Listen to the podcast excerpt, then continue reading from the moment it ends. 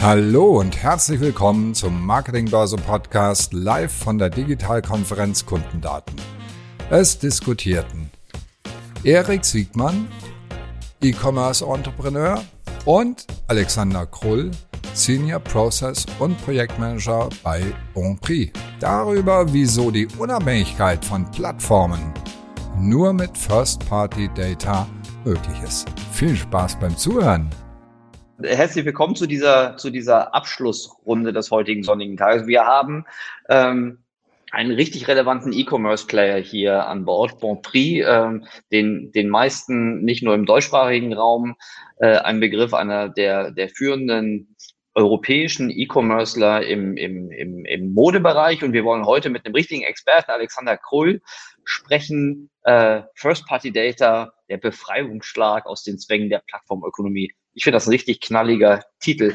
Alexander, bevor wir, bevor wir gleich einsteigen, ähm, stell dich doch kurz dich vor, deine Rolle bei Bonprix und dann steigen wir ein, warum First-Party-Data eigentlich so wahnsinnig wichtig ist. Aber erstmal kurz ein, zwei Sätze zu dir bitte. Ja, danke für die einleitenden Worte. Herzlich willkommen auch von meiner Seite. Ja, Name wurde schon gesagt, Alexander Kroll. Ähm, sitze hier im schönen Berlin, heute etwas äh, kühl, aber sonnig. Ähm, Ansonsten zu meiner Historie, ich war zwölf Jahre bei WebTrack, mittlerweile heißen die ja auch Map, äh, sind aufgekauft worden vor ein paar Jahren und ähm, habe dann auch in dem Zuge das Unternehmen verlassen, habe mich sehr stark in den Jahren mit ganzen Thema rund um Marketing, Automatisierung und Analytics gekümmert, war davon auch acht Jahre Datenschutzbeauftragter und äh, bin dann nach der Zeit bei WebTrack erstmal noch eine Zeit lang in, in der IT-Automatisierung gelandet und seit jetzt knapp über einem halben Jahr äh, bei Bonprix auf eine Stelle, die geführt auf mich zugeschnitten ist, weil, weil sich ja genau um die Themen so Marketing, Optimierung, Marketing, Automatisierung im Kontext Datenschutz äh, bewegt. Und da ist natürlich eines der wichtigsten Themen, was ich gerade treibe, das ganze Thema CRM-Datenaktivierung, First-Party-Data-Aktivierung und äh, aber auch äh, weiterhin das Thema auch Datenschutz in, in dem Zusammenhang. Und äh, genau, also das ist jetzt so mein, mein Kernthema und macht Spaß, also muss ich wirklich sagen.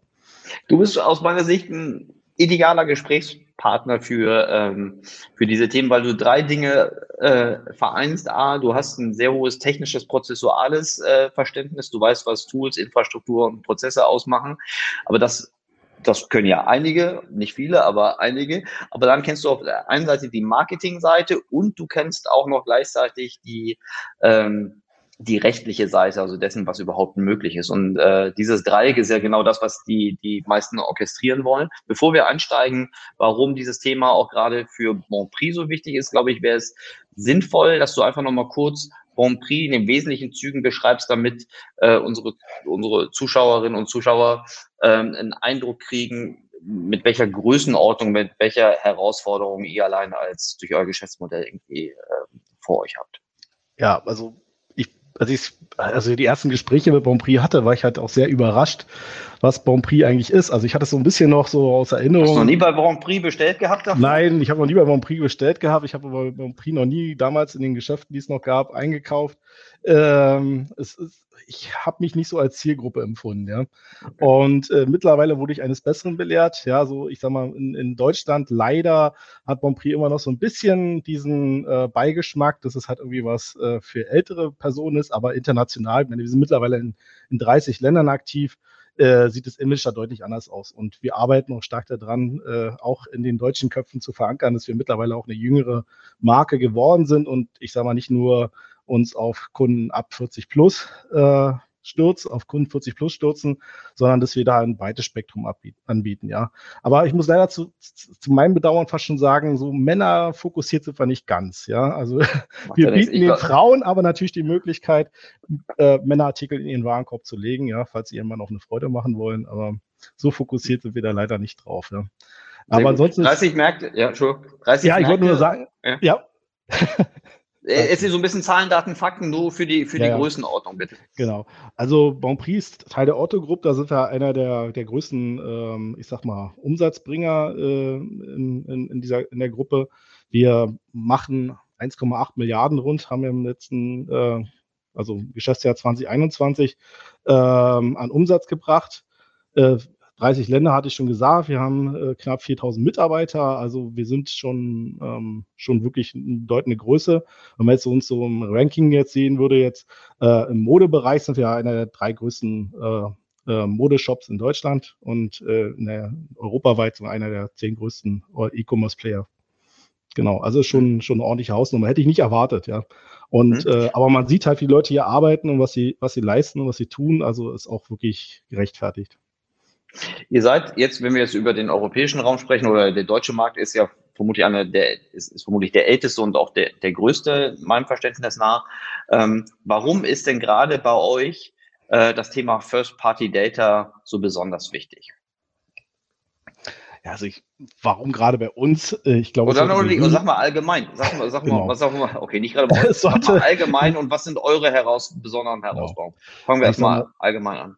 Ja, also aus der, man kann natürlich sagen, generell sollte First-Party-Datenaktivierung für die meisten eine, eine, wichtige Komponente sein. Es sei denn natürlich, man hat die Herausforderung, man ist gerade erst gestartet mit seinem, mit seinem Shop, dann muss man diese Daten ja erstmal sammeln. Aber da hat Bon Prix oder generell die Otto-Gruppe ja auch eine relativ gute Position, weil wir halt schon so lange am Markt sind und auch sehr bekannt sind am Markt, schon einen sehr großen Kundenstamm haben, ähm, haben wir natürlich jetzt nicht so stark diese Herausforderung.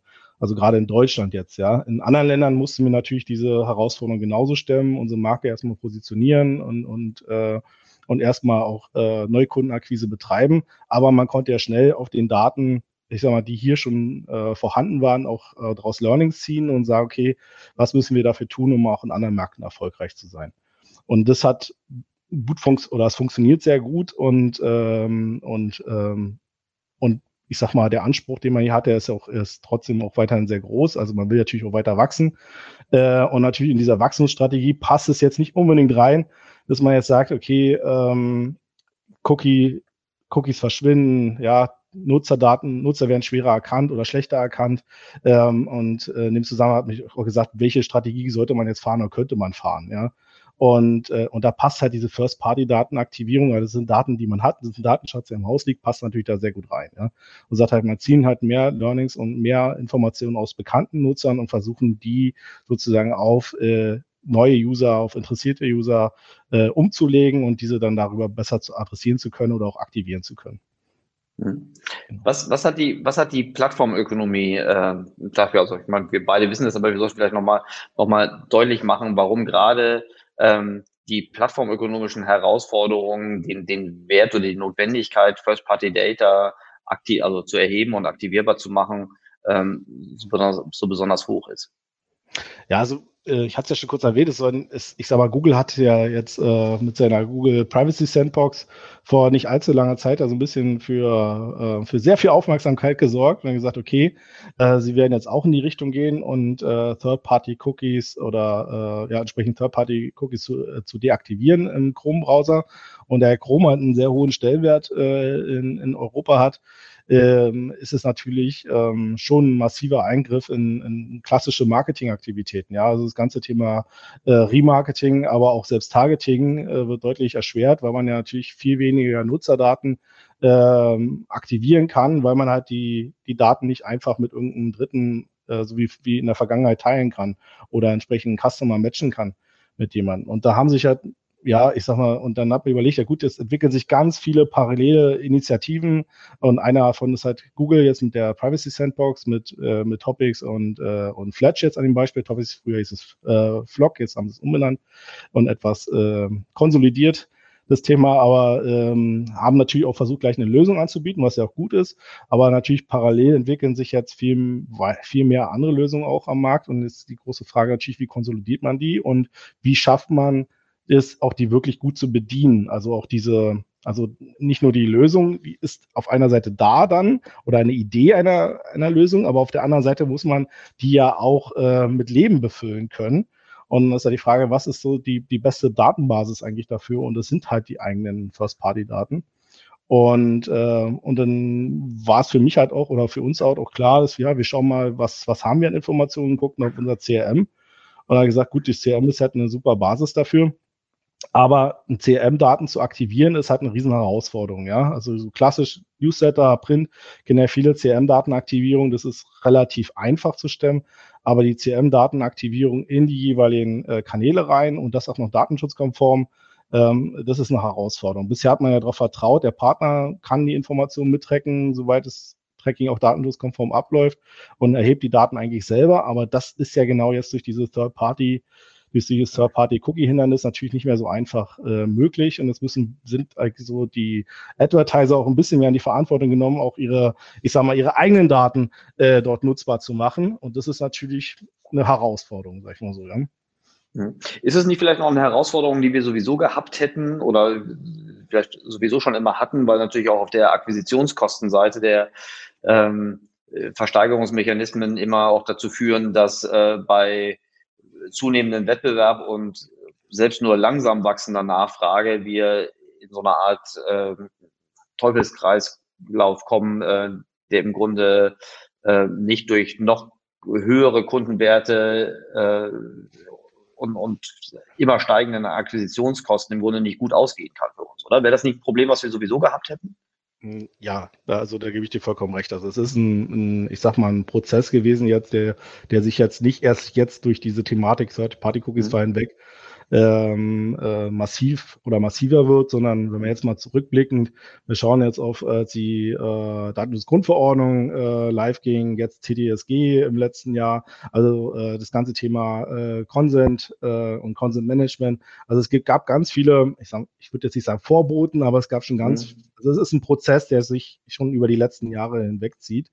Und äh, bislang konnte man, ich sag mal, diese Herausforderungen, die sich ja langsam entwickelt haben, ganz gut abdecken mit den äh, Lösungen, die die Partner auch geboten haben. Also sei es halt, dass sie entsprechende Algorithmen oder auch, äh, ich sag mal, also Bidding-Algorithmen, auch Bidding-Logiken äh, äh, anbieten, die halt wirklich recht smart und, und, und KI-gestützt halt auch funktionieren. Ja, so, aber wie es meistens so ist, wenn alle das machen, äh, hebt man sich halt auch nicht von der Masse ab. Ja, man muss mhm. halt schauen, äh, wie kann man ein Stück besser sein als der Wettbewerb. Und und da ist es jetzt auch nichts Neues, dass man sagt, okay, man geht in die Richtung First-Party-Datenaktivierung.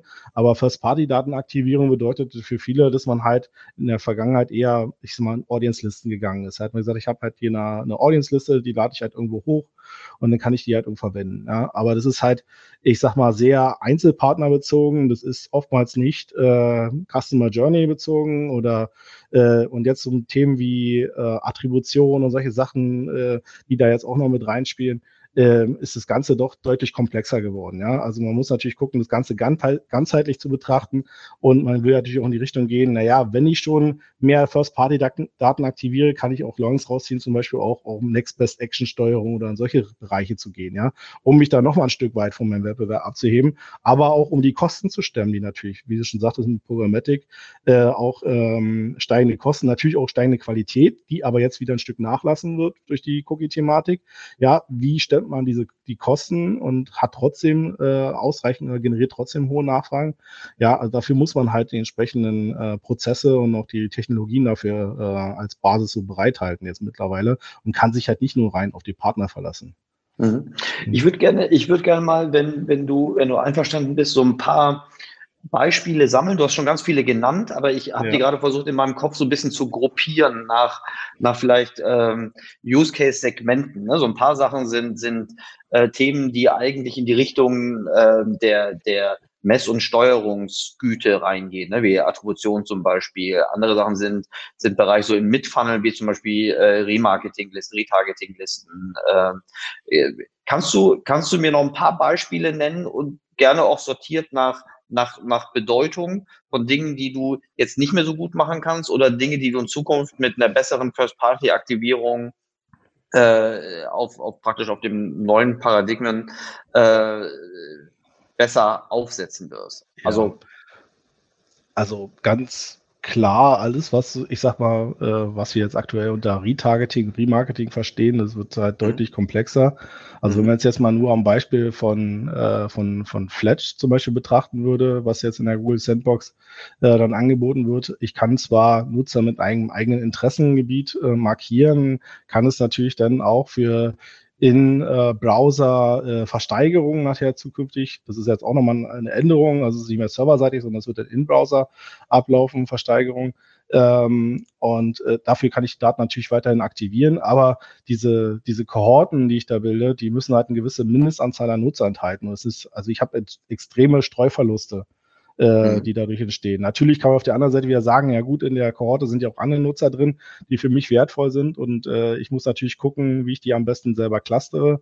Äh, aber man muss ja trotzdem eine kritische Masse äh, haben, um überhaupt diese Kohorte aktivieren zu können. Und das ist zum Beispiel bei, bei Fletch immer eine Herausforderung, gerade bei kleineren Playern, sagen, okay, ich kann ja jetzt nicht äh, eine Kohorte, wo nur fünf Nutzer sind, einfach mal sagen, die möchte ich jetzt irgendwo ansprechen. Ja, äh, also die muss halt schon eine gewisse Größe haben und so viele Nutzer musst du erstmal in irgendeiner äh, reinpacken. Also wird es natürlich umso ungenauer, ja, ähm, ähm, mhm. umso kleiner ich bin, halt, weil ich halt nicht so dediziert vorgehen kann, ja, auf Nutzerinteressen. So, mhm. dann gab es natürlich die Alternative noch, äh, wenn ich jetzt Topics betrachte, da werden ja sozusagen Kohorten hervorgegeben, wo der Nutzer anhand seines, seiner Verlaufsinformation ähm, markiert wird, ähm, die eine gewisse Lebenszeit haben, aber selbst diese Kohorten sind halt extrem groß. Ja, und das sind so, also generell Herausforderungen. Also ich habe hier eh schon, ich sag mal, über die Versteigerung eh schon äh, recht hohe Ausgaben.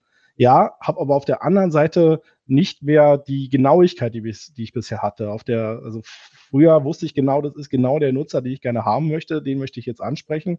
Und jetzt ähm, kann das einer von 1000 oder von 10.000 Nutzern sein, ja, den ich da, ähm, der, der dieser Kohorte ist. Also ähm, ja, Google hat zwar gute Tests gemacht und haben gesagt, okay, ja, ich kann aber auch diesen Verlust, also diesen Streuverlust reduzieren, dass ja dieser Kohorte auch viele andere Nutzer sind, die wahrscheinlich in Ehe auch eine sehr hohe Kaufwahrscheinlichkeit an der Stelle haben. Aber, ähm, aber das muss erstmal auch erstmal belegt werden, ja. ja. Die, äh, die Google-Tests waren ja da jetzt nicht so, bis jetzt nicht so ganz so aussagekräftig, jedenfalls ich aus meiner Perspektive. Ja, super interessant. Wir sind in der Kategorie dem Mitfunnel, ne? Äh, Remarketing, ja. Retargeting. Wir haben die Probleme kritische Masse, also muss die kritische Masse muss muss erreicht sein, also muss höher sein als möchte. Plus ich habe ähm, eine Ungenauigkeit durch die Größen der Kohorten. Das heißt auch im im Messaging, also in, in die, die Botschaft, die ich schicke, ähm, kann nicht mehr so präzise sein, weil sie sich auf eine ganz große Kohorte bezieht und nicht mehr auf was Spezifisches. Ähm, ja. Die Okay, und dadurch, äh, gut, das geht für alle. Das heißt, du hast im Grunde kriegst du dadurch jetzt auch nicht ein, ein, eine Mengendegression, sondern das wird vermutlich äh, der ähnliche Kontaktpreis sein über nur größere Kohorten und dann ein schlechterer Wirkungsgrad im Sinne von genau. Klick kann uns, also Klick, Klick mal Conversion wird eher verwässert, ne? Genau. Weil zu große genau. und Beifang könnte dann über den, über sonstige Nutzer sein, aber Genau. Wir, wir, haben ja nicht umsonst hier von einer Mid-Funnel-Kampagne gesprochen, deshalb war vermutlich dein Bedürfnis gar nicht, äh, noch weitere NutzerInnen einzufangen. Okay, das verstehe ich. Das ist ein schön plastisches Beispiel. Hast du noch ein Beispiel? Das war jetzt ein Mid-Funnel-Beispiel. Was war im, im CRM-E-Mail-Marketing-Bereich? Ja, also ich sage, da hast du jetzt nicht die Herausforderung. Also wenn du schon eine gute Bestandskundenbasis hast, hast du da nicht die Herausforderung, weil du ja die E-Mail ja direkt mit den Daten vernetzt hast. Also du kannst ja darauf immer noch weiter deine Kundenansprache machen, sofern du den Consent hast vom, vom Nutzer. Also das ist, äh, damit hast du keine Herausforderung. Wo du natürlich die. Herausforderung hast, ist jetzt E-Mail im Kontext auch der ganzen, ähm, ich sag mal, ähm, Customer Journey Steuerung sozusagen zu mhm. betrachten oder auch Funnel Steuerung, ja. Mhm. Weil du natürlich, ja, selbst wenn du eine E-Mail versendest, im nächsten Schritt vielleicht den Nutzer gar nicht erkennst. Also wenn, mhm. ähm, oder der Partner ihn gar nicht erkennt, weil du kannst ihn zwar irgendwo markieren, er klickt auf den Newsletter, kommt auf die Seite, du markierst ihn, schickst ins Partner, was ja so der klassische Weg bisher war. Äh, ich habe an den Partner dann halt sozusagen für den Partner den Cookie gesetzt, sodass er identifizieren kann.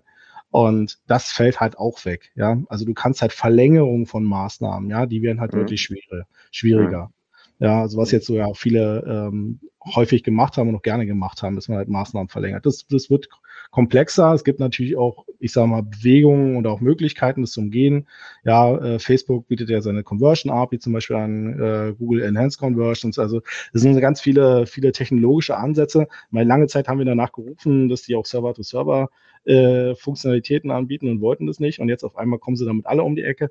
Äh, aber es ist ja auch ich sage mal, auf der einen Seite eine gute Initiative, ja, also dass es halt Möglichkeiten gibt, Daten ähm, trotzdem, ich sag mal, in Session auszutauschen, ohne einen Cookie zu verwenden. Man nutzt dann halt andere Identifier, sofern man die hat. Ja, in den meisten Fällen nutzt man halt zum Beispiel die gehashte E-Mail-Adresse an der Stelle und matcht dann diesen Hashwert mit den beim Partner bereits vorhandenen mhm. Daten. Ja. Das funktioniert aber nicht bei allen gleich gut, weil ja nicht alle die auf diese E-Mail-Adresse zurückgreifen können oder eben diese oder überhaupt die E-Mail-Adresse, ähm, ich sag mal, die identische E-Mail-Adresse haben an einer Stelle. Also es, es funktioniert das halt nicht überall gleich gut.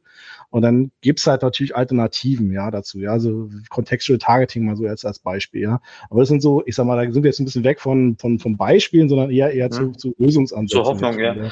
Ganz kurz nochmal zu dem zu den gehashten E-Mails. Die, das hat ja zum einen äh, die Herausforderung, dass die die, die Matching-Quoten irgendwie passen müssen, also dass beide Seiten ähm, die dieselbe E-Mail haben müssen, damit sich der der Hashwert überhaupt äh, trifft.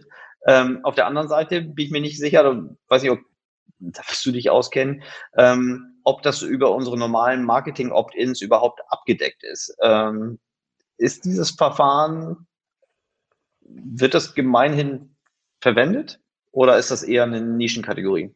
Nee, also diese, dieser Austausch von Hash-Informationen, der ist ja mittlerweile schon, entwickelt sich zum Marktstandard, muss ich wirklich sagen. Okay. Ja, also es ist jetzt mhm. nichts, was ja gestern ist. In der Vergangenheit hat man es in erster Linie eher rein für die Audience-Listen-Uploads äh, mhm. verwendet. Mhm. Äh, mittlerweile nutzt man das halt schon direkt in, in Session, um halt Nutzer zu markieren und an den mhm. Partner zu senden, ohne einen Cookie setzen zu müssen.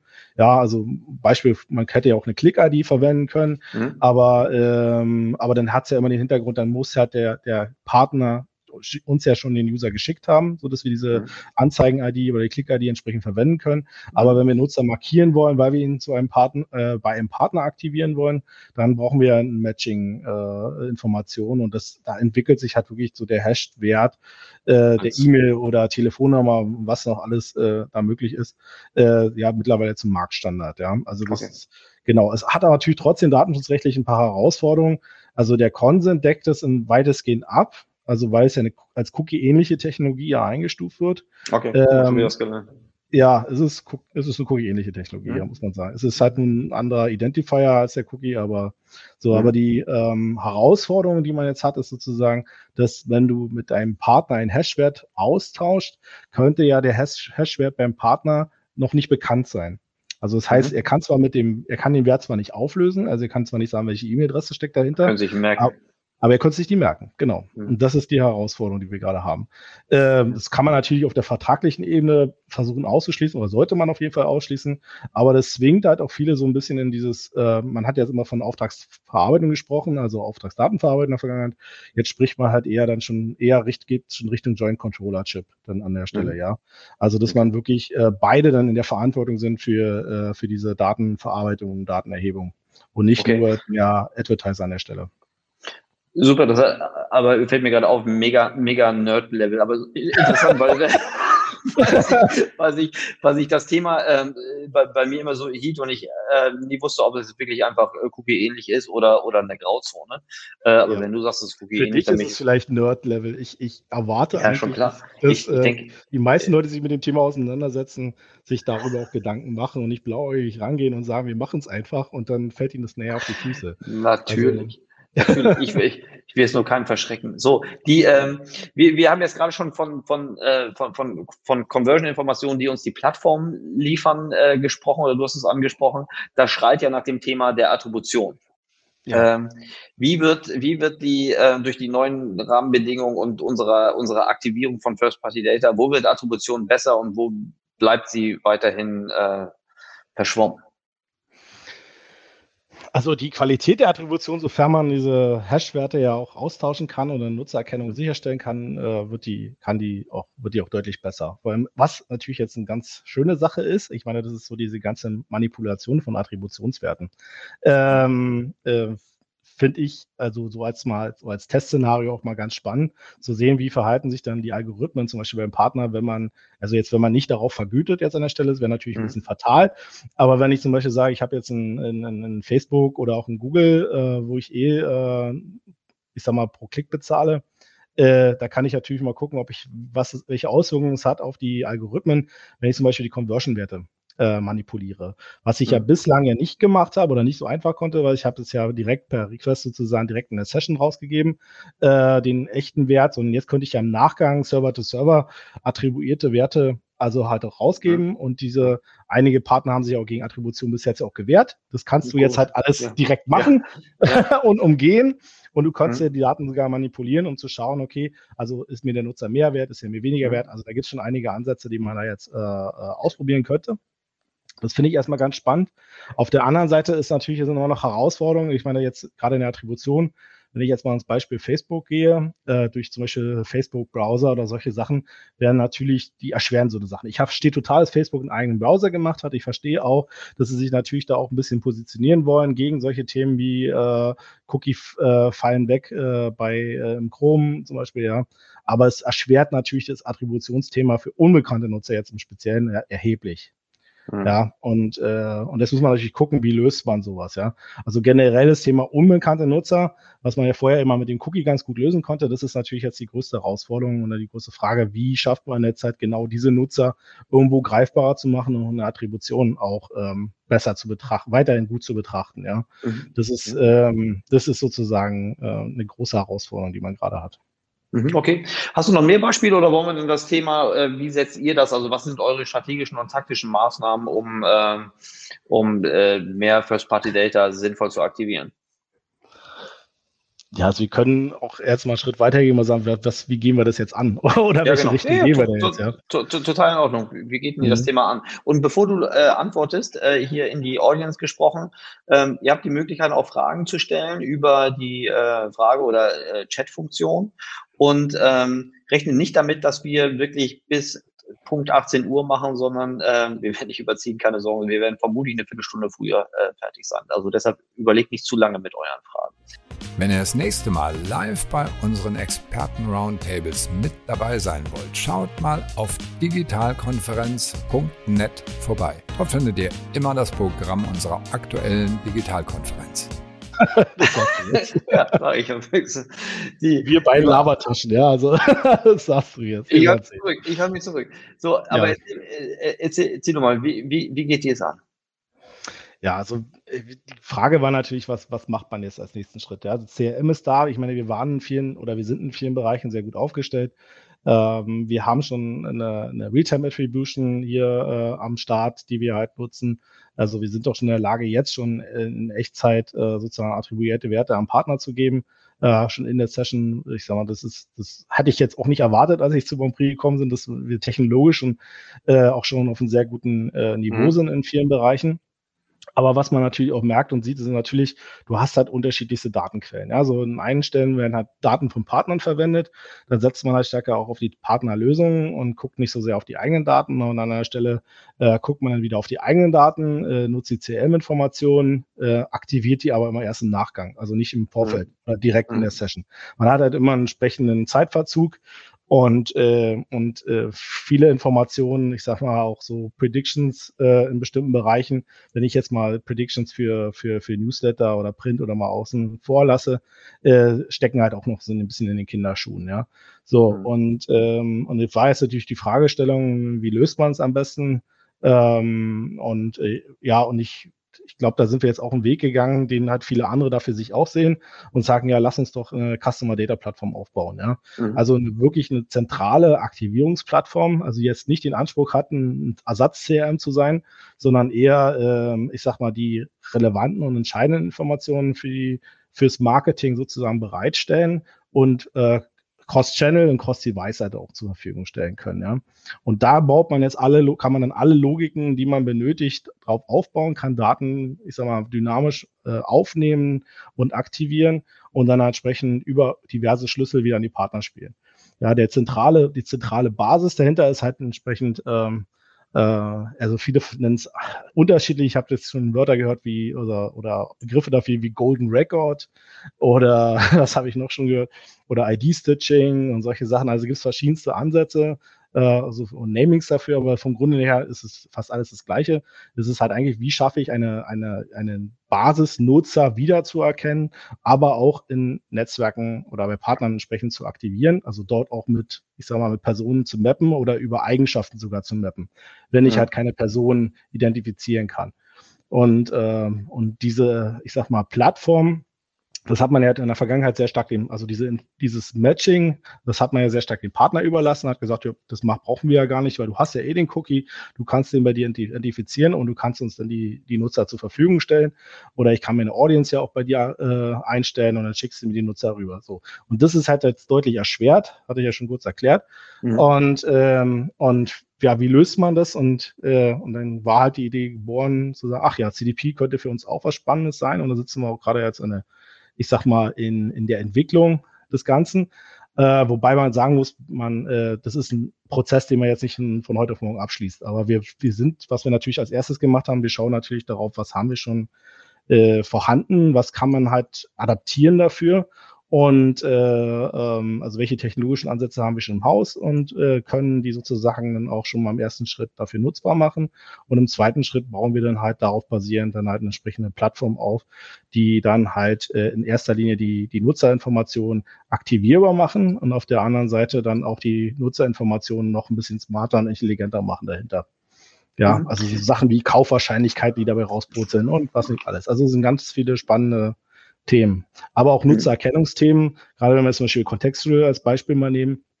Man könnte ja auch viel mehr Informationen, kontextbasierte Informationen auch von Partnern erhalten, von Nutzern. Die kann man bei sich ja dann auch speichern zum Nutzer, kann auf der Basis ein Data Mining betreiben, kann sagen, äh, welche Interessengebiete könnten halt auch andere Nutzer dann im Zusammenhang haben oder die identischen äh, Interessengebiete und kann es halt auch nutzen, um dann zu sagen, man verbessert dadurch auch das äh, ganze Contextual-Thema oder auch die Nutzererkennung dann im Umfeld, weil man genau auf die Zielgruppen geht, die für einen spannender oder interessanter sind.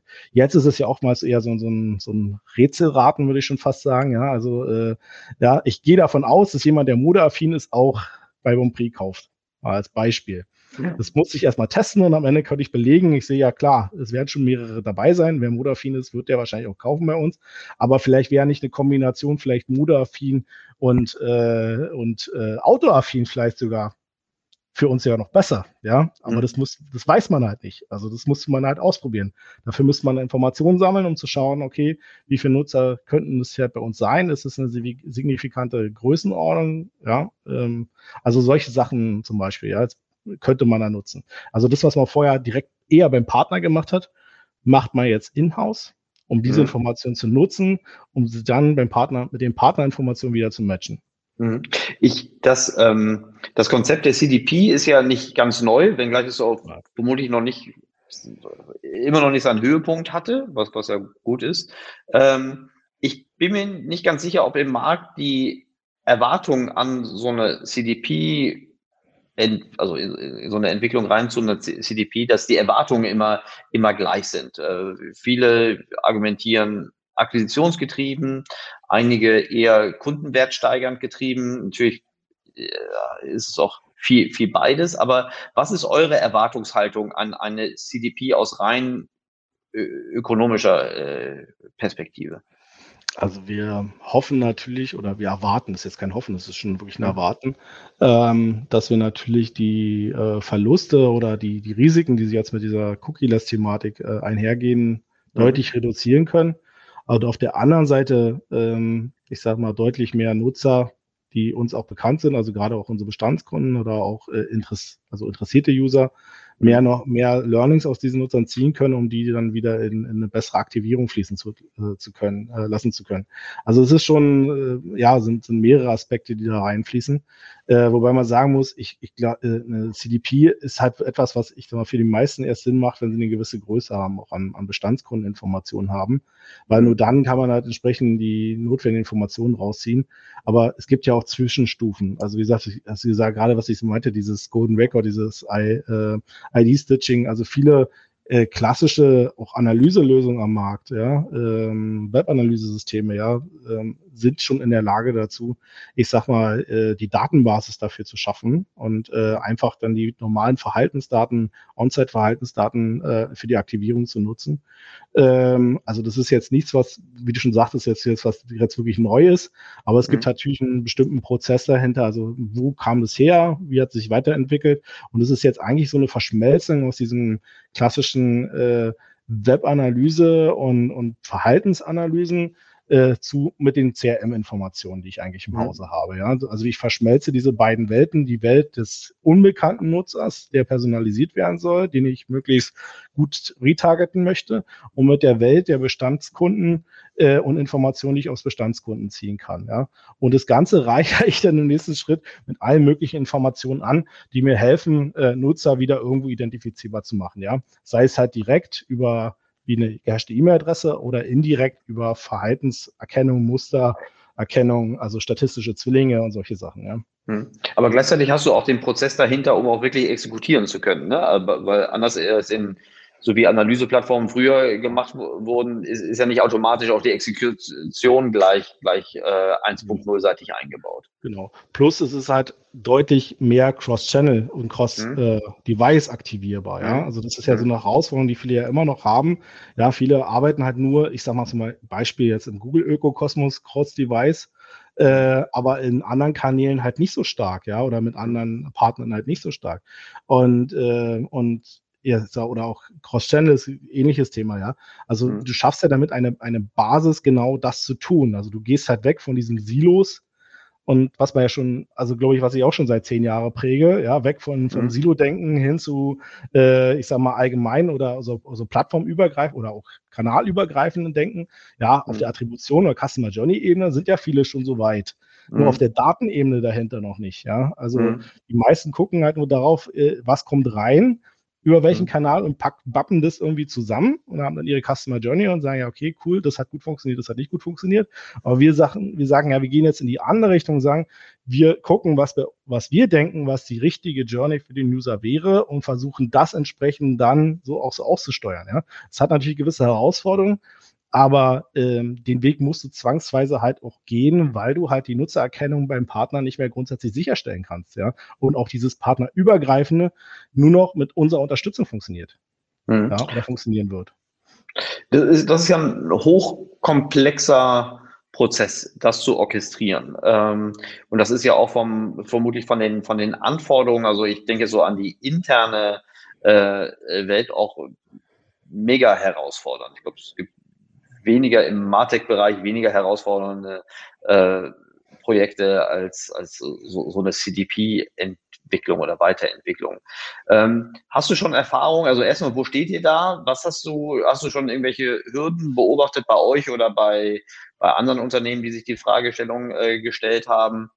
Und wie mhm. seid ihr aus vorgegangen bei der, bei der Auswahl von technologischen Konzepten? Ja, also wir haben natürlich eine gewisse Hürde hier intern, also Bonprix wie generell Otto, die ganze Autogruppe hat ja so ein bisschen immer diesen Anspruch, ja, wir gucken, wie wir alles selber machen können, erstmal im ersten mhm. Schritt, ähm, was ja vollkommen legitim ist und in einigen Sachen auch eine richtige Entscheidung war, aber in anderen Sachen äh, ist es natürlich etwas hinderlich, irgendwas schnell an den Start zu kriegen, ja. Äh, plus ich sag mal, das Know-how dafür muss natürlich auch intern erstmal geschaffen werden. Ja, und ähm, wenn du jetzt auf, auf ähm, Dritte setzen kannst, da haben die halt schon ausgereifte Technologien oder, oder weitestgehend ausgereifte Technologien. Wenn man es ja genau nimmt, ist ja eine CDP ja nichts anderes als, äh, als eine weiter oder eine modifizierte DMP, würde ich mal sagen. Und DMPs sind ja wirklich nichts Neues. Ähm, und ähm, also es ist, es ist mittlerweile ja, gibt es soweit wirklich ja schon, äh, schon vielfach am Markt. Und jetzt diese Überlegung natürlich, ähm, für uns sind wir halt immer noch in dieser Phase zu sagen, ähm, machen wir das selber oder kaufen wir was dafür ein? Und ähm, aber was wir natürlich klar festgelegt haben für uns sind, wir haben bestimmte, ich sage mal, Voraussetzungen, einen bestimmten Kern, den wollen wir halt von uns aus zur Verfügung stellen, den wollen wir halt auch von uns aus entwickeln. Und ähm, ich sage mal, und alles andere, da sind wir dann, ich sage mal, aktuell noch vollkommen offen, entsprechende Lösungen mit, mit anzudocken oder auch selber zu entwickeln. Ja, also da sind wir jetzt in einer äh, Analysephase, aber parallel zu dieser Analysephase setzen wir natürlich bestimmte Sachen auch schon um. Ja, sei es Audience-Aktivierung, äh, In-Session oder solche Sachen, Server-to-Server-Integration und so weiter. Das, das ist alles, was schon parallel läuft, was wir auch schon tun. Äh, Nutzererkennung verbessern, das sind alles schon Sachen, die wir tun. Wir fahren noch viele Tests, ja, äh, in diversen Sachen, sei es Kontexte, sei es äh, sei es Cookie-Alternativen. Also jetzt gerade die Otto-Gruppe ist ja da sehr weit äh, schon fortgeschritten und testet alles sehr gut durch. Und aufgrund der großen Bestandsinformationen kann man halt auch vieles hier, ich sag mal, simulieren oder versuchen auch äh, nachzubilden.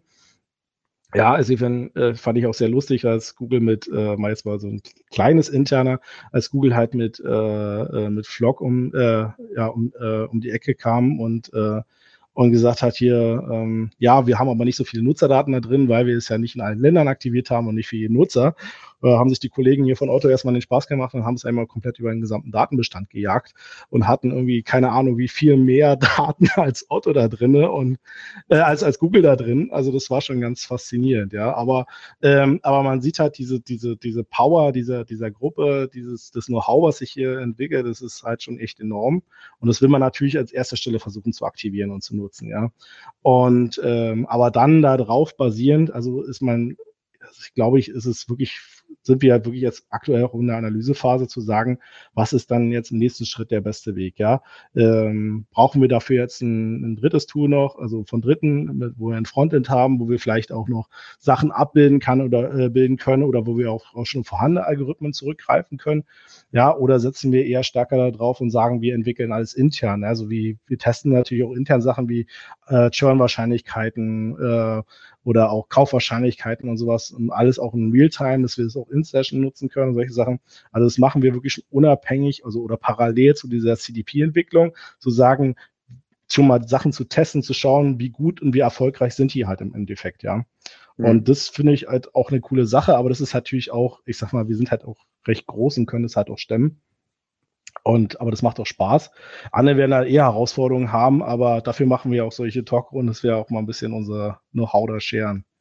Ja, mhm. die, äh, ich finde das äh, spektakulär. Also gerade die Größe ist ja noch, also längst noch nicht alles, aber auch die, die, die Kompetenz über ähm, äh, Verfahren, Entwicklungskompetenz und gar äh, Zugriff oder Kapazität zu haben, aber auch dennoch mehr oder weniger agnostisch entscheiden zu können, was sind eigentlich Marktstandards, die ich einfach jetzt schnell dazuschalten kann, die über, über etablierte Schnittstellen funktionieren und was ist, ähm, was wirklich so, was muss so proprietär sein, dass ich es selber entwickle. Es gibt auch dieses Not Invented Here Phänomen, ne, wo man dann äh, für Marktstandards dann doppelt so lange braucht. Wie orchestriert man so, so einen Prozess? Ich stelle mir das nicht ganz trivial vor, weil du hast ja die, die normalen Stakeholder-Prozess, das also über Anforderungen, Use Cases, da gibt's ja ne, je nachdem, mit, in welcher Funktion du bist, hast du ja unterschiedliche Schwerpunkte, die du setzt.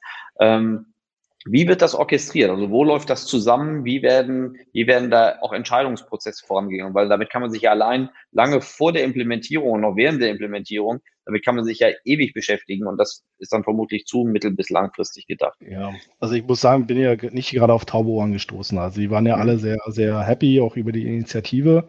Ähm, also weil wir ja schon auch in der Vergangenheit die Herausforderung hatten, äh, dass wir auch intern ein gewisses Silo-Denken hatten. Und dieses mhm. Silo-Denken wurde, also es wurde ja schon Entscheidung schon vor längerem geschlossen, dieses Silo-Denken halt stärker aufzubrechen und zu mhm. sagen, wir schaffen hier in erster Linie eine zentrale User-Plattform, äh, wo wir schon mal Nutzerdaten zur Verfügung haben, also auch parallel, also und darauf und da dockt dann halt auch entsprechend unser CRM drauf an. Also das ist halt, mhm. halt, äh, und da hat man sich halt schon von Länge entschieden, halt wirklich, wir haben ein eigenes Tracking, das befüttert die Daten, wir haben äh, dieses, das mit dem CRM verheiratet und wir haben alles in einer Plattform verfügbar, wo die Mitarbeiter, die entsprechende Berechtigung haben, auch noch zugreifen können und auch mit den Daten arbeiten können. Wir hatten halt nun nicht diesen, die Herausforderung, wie schaffe ich diese Daten halt dann nach draußen zu aktivieren, ja.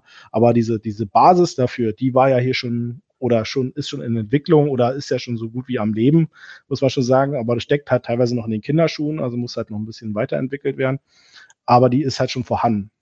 Mhm. Und, äh, und man hat aber so ein bisschen im, im Hinterkopf immer noch gehabt, ja, was machen wir jetzt damit? Ja, jetzt haben wir die Basis, jetzt bauen wir dann super Reporting drauf auf. Das war jetzt die Idee.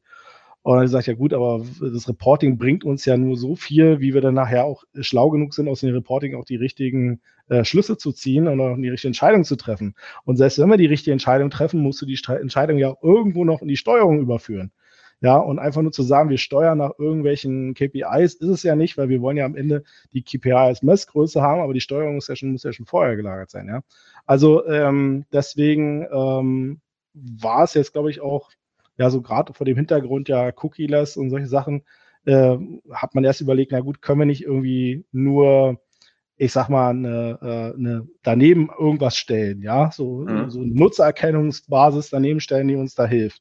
Und ich glaube, das war jetzt die größte Herausforderung, dieses Bewusstsein zu schaffen, dass es das nicht ist. Ja, dass wir nicht einfach sagen können, wir haben jetzt irgendwie daneben eine Nutzererkennung, die basiert irgendwie auf unserer eigenen oder sowas, aber das hat ja mit dem Partner nichts zu tun. Ja, die haben halt ganz andere Identifier, die sie teilweise verwenden und wir müssen aber ein Matching dahin kriegen, ja. Und, und der, der Match-Prozess muss halt auch datenschutzkonform ablaufen und der Match-Prozess muss halt auch so ablaufen, dass die Informationen dann auch mit unseren CRM-Daten auch vernetzbar ist und nicht nur einfach, dass wir da ein Matching haben, aber am Ende hängt da keine Information weiter dran. Es sei denn, es sind In-Session-Daten, aber keine historischen Informationen.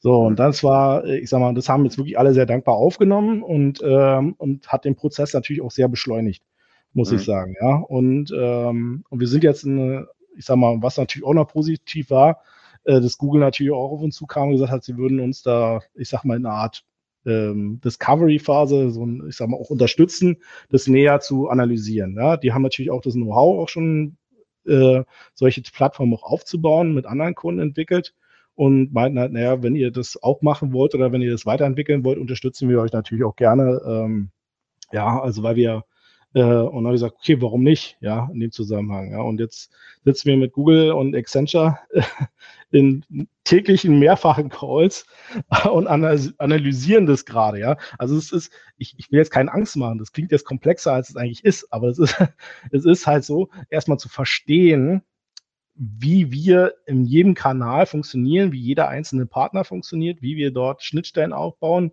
wie wir unsere vorhandenen Systeme da integrieren, das ist halt schon ein Prozess, ja, und das ist schon mhm. enorm. Andere, die da mehr grüne Wiese haben, haben wahrscheinlich diese Herausforderung gar nicht. Ja? Die gehen halt ran und sagen, ich habe ja hier schon oder ich konzentriere mich rein auf die Google Kriteos dieser Welt, also da kann ich ja schon die Systeme vor denen schon nutzen, die die jeweils zur mhm. Verfügung stellen, oder ich hole mir so eine Standard CDP-Lösung vom Markt und, und, und, und dock die bei mir an und nutze die eigentlich als sogar auch als CRM-Lösung äh, dann im nächsten Schritt. Die haben es natürlich einen Schritt einfacher. Ja, also mhm. weil wir wollen natürlich unsere, ich sag mal, sehr komplexe Landschaft, 30 Länder. Ja, jedes Land hat gewisse andere Herausforderungen, äh, auch teilweise andere CRMs. Mhm. Müssen okay. wir irgendwie verbinden, ja. Also da mhm. haben wir eine gewisse Herausforderung. Aber ich sag mal, das ist, läuft hier sehr gut ab, ab und äh, die Leute sind super, die involviert sind im Projekt. Also äh, das funktioniert bis jetzt sehr gut.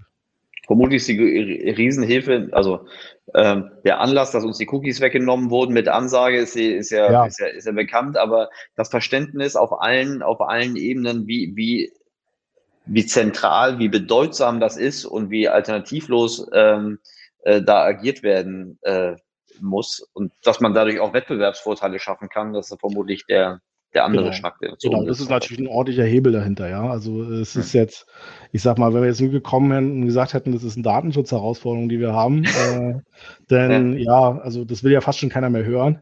Äh, oder alle sagen, sie reicht nicht unser Consent aus. Also das ist so ein bisschen so das Feedback, was man am meisten bekommt. Aber mhm. dieses Thema wirklich cookie-less und diese extremen, also ich würde jetzt noch nicht sagen extrem vielen, aber diese vielen Auswüchse von alternativen Ansätzen dazu, ja, die äh, sorgen halt dafür, dass natürlich sagt, okay, ich will ja trotzdem meinen Nutzer, egal wer welchen Ansatz fährt, wirklich auch weiterhin Cross-Channel, Cross-Partner auch fahren können. Ich will ja auch weiterhin den Nutzer überidentifizieren können. Und dafür muss, ist man dann halt selber gezwungen, weil der Partner sagt halt, ich nutze die Lösung, der nächste Partner sagt, ich nutze die Lösung, der nächste sagt, ich nutze das. Und du bist halt gezwungen, darauf eine Antwort zu liefern. Ja. ja. Die, genau. Das, ich meine, das ist so Punkt. super, super, ähm, super herausfordernd. Ich finde das super klar, wie, wie, wie ihr das angeht. Ähm, ich würde mich freuen, wenn wir eine Fortsetzung machen, wenn du dann praktisch mit der Implementierung äh, schon ein bisschen weiter bist und äh, ihr schon, schon noch mehr Realitätskontakt äh, habt. Und ja. ähm, ich würde dich gerne so als Abschlussfrage ähm, für alle diejenigen, die sich jetzt auch mit der Frage äh, auseinandersetzen, müssen, hätte ich jetzt beinahe schon gesagt, äh, auseinandersetzen wollen, den Weg zu einer CDP zu gehen und praktisch ihre Stakeholder besser hinter sich vereinen wollen. Was ist, was ist ähm, äh, ein Learning, was du, was du mitgeben kannst, also was man auf jeden Fall tun sollte oder was man vielleicht auf jeden Fall nicht tun sollte, um ein besseres Alignment auf, äh, auf Stakeholder-Seite äh, in Richtung CDP zu kriegen?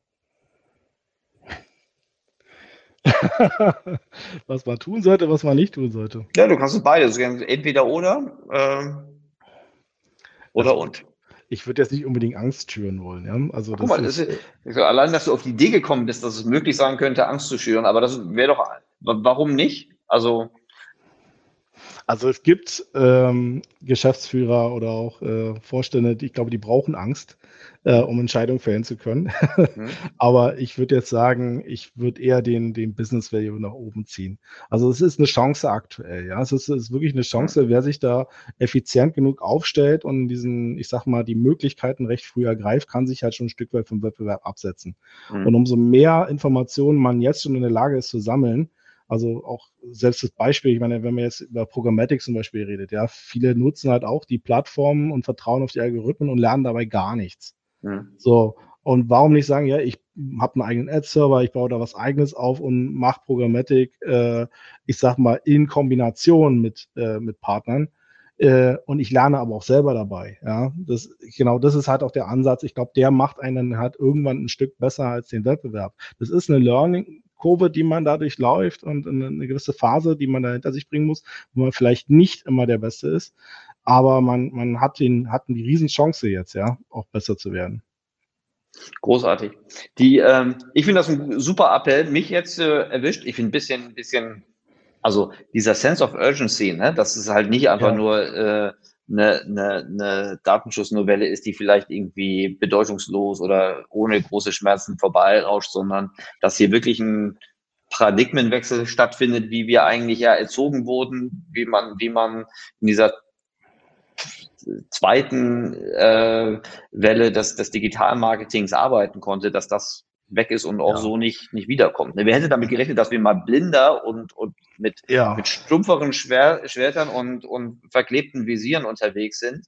Ja, ähm, also wir dachten schon, der Consent ist ein Problem. Wir dachten schon, das Consent-Management, was dann halt schon, ich sag mal, es war vor der DSGVO schon kam, aber dann mit der ja. DSGVO nochmal verschärft worden ist.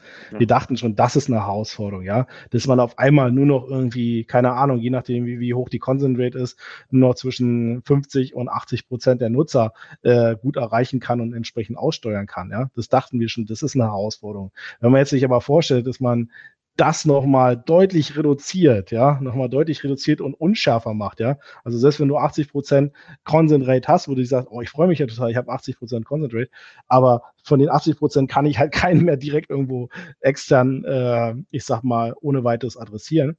Es sei denn, ich habe die entsprechenden Mapping-Methodiken äh, dahinter, dann habe ich echt ein Problem. Ja, also ja. da kann, und das, glaube ich, das haben viele noch nicht begriffen, dass wir hier einen deutlichen Wandel haben und bekommen ja. werden. Ein schönes Schlusswort. Lieber Alex, ja. ganz herzlichen Dank für deine Zeit und deine Insights vor allen Dingen. Und ja. ähm, Gruß nach Berlin und ich freue mich schon auf die Fortsetzung mit dir. Ja, ich freue mich auch.